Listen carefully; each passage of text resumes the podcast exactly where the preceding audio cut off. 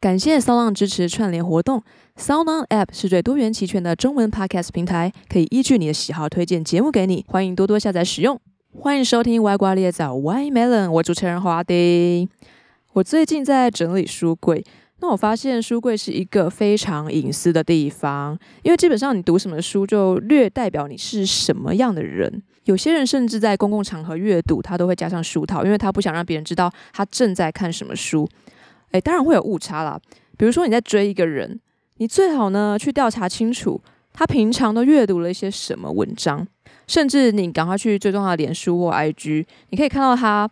到底都追踪哪一些偶像啊？哪一些脸书粉丝专业和哪些思想啊？这样你们以后相处上会比较没有问题，因为你会知道他的频率跟你是不是相合的。那我最近整理到一本书，是我大学买的，叫做蒋勋的感觉实书。蒋勋是一个艺术研究者，那他的文字文字蛮美的，当然美是很主观，你可以自己去看一下。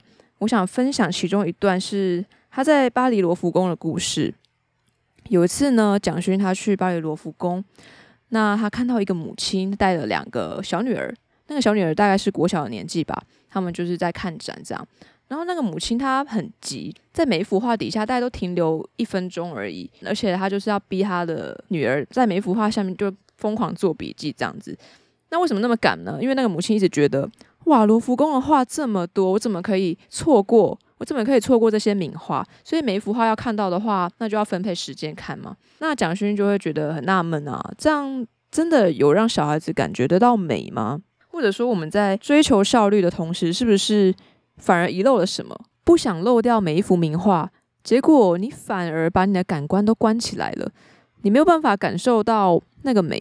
当然，我们都不能知道他的小孩是不是有感受到美了，但他很急嘛。很急的时候，你没办法好好感受啊。就像很多艺术家说，艺术终究是要回归生活的，创作要回归人性本身。如果你没有回归到人性，那你离美、离艺术会很遥远，你没办法贴近人的生活。你忘记你是个有感官、有欲望的人，你可能会因为很急，所以你没办法把人原始的感官发挥出来，像那些快乐啊、悲伤啊这些很单纯的感受。你被知识塞满了。当你被知识塞满的时候，你反而没有空间可以留给感受这件事。这让我想起小时候，大概十四、十五岁的时候吧。我听过一个老师曾经说，园游会不应该举办，因为没有教育意义。天哪，没有教育意义耶，就不能单纯的感受吗？单纯的享受你的情绪，在那个园游会很快乐或者很热闹的氛围。这就是很典型的被知识塞满啊！对于即将要接触的事情，当你有太过执着的预测的时候啊，它就会形成一种感官上的局限吧。就像是很多人都说：“哎，你这个就是没有白走的路啊，什么的，你这么辛苦啊，以后总是会看到你当初的辛苦。”但事实上，确实有徒劳无功的事吧？或者说什么叫白走，什么叫浪费，也不是你旁人可以定义的。啊，还是这边有听众觉得 可以定义什么是白走的路，什么是浪费的路？拜托留言给我，OK？我觉得现在很多喜欢对别人的人生指手画脚，诶，就是对什么明星的八卦啊，为什么离婚啊？为什么又再结婚？为什为什么嫁给比他小八岁的人之类的？拜托，那是别人家的事，好不好？真的闭嘴好吗？然后我在上网查，为什么大家都喜欢对别人的人生指手画脚？我觉得有个很好的回复。叫做 Jane Austen 的一个网友写说：“因为呢，这些人改变不了自己的生活，又不满于现状，他就只能靠着评价别人来寻找人生的安慰。总之，这种人真的就是吃饱太闲了。”好，我们不谈这些丑陋的事，我们回归到蒋勋说的美。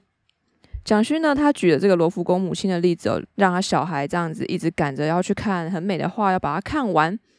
我觉得这很像在赶路，你一直在赶路。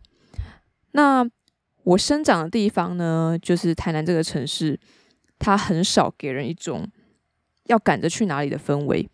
呃，我从出生到十八岁到高中都一直在台南生活，然后大学才离开台南。我特别觉得台南美，就是美在这个地方。那刚好这次疫情期间呢，我们几位台南在地的 podcaster 有一个串联活动，就是我们希望呢，透过这次活动。可以使听众们呢待在家中，用最安全的方式来认识台南。活动名称叫台南 Podcast 大串联，散播爱与甜。那我本人认为呢，台南是一个普通的城市啊。为什么这么说呢？因为我觉得它不特别。应该说，每个人呢都对自己生长地方有一些情感。不论你是台中人啊、高雄人，或者你是阿努纳奇外星生物、地底人什么的。总是对自己的家乡会有一些感情，像积极的、消极的或正能量、负能量这些的。那我自己是很矛盾的。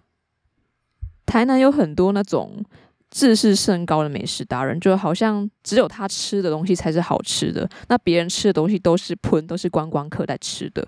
我就很讨厌这种心态。为什么要鄙视别人吃东西？就他们觉得来觉得好吃，那很好啊。就是一直去酸人家，说那都是观光客等级的店啊什么的，觉得真的很没有必要。像我就很不喜欢这种氛围，尊重别人的味蕾没有很难啦。好，那我在书柜翻到一本跟台南有关的书，它的作者是米果，书名叫《如果那是一种乡愁叫台南》。米果他是台南人，诶，我发现他是我高中的学姐，就是同一所高中的啦。那他有在书写一些台南的事啊，台南以前的事情，我觉得这本蛮好的，就是他不会硬要说哪个好啊，哪个不好吃什么的，他就说他的立场，他的本人的经验这样子。那我本人呢，我本人是觉得台南人有一些主观的不肯妥协的美食地图，就像中西区的人会觉得某些东西好，那安南区的人可能又会觉得，哎，不对哦，我觉得我这边的比较好。就是会有这样的 差别，所以你去问台南人吃什么，其实不太准确。他就是会回答他有感情，从小吃到大的那种店。所以呢，所谓外地人要来吃，可能就是也是要自己去培养感情啦。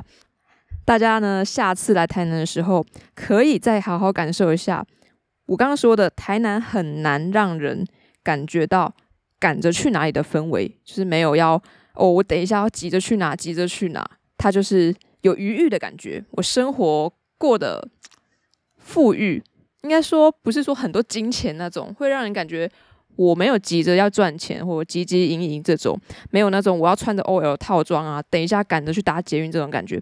可以感受一下我说的是不是对的。今天节目就到这边，感谢活动策划伙伴台南正大书城存心堂咖啡馆阿特茶水间，谢谢收听乖乖猎枣 w h i t Melon，我主持人华丁，欢迎追踪我的脸书、IG、YouTube，赶快留言给我，告诉我你们想听什么内容，下次见，拜拜。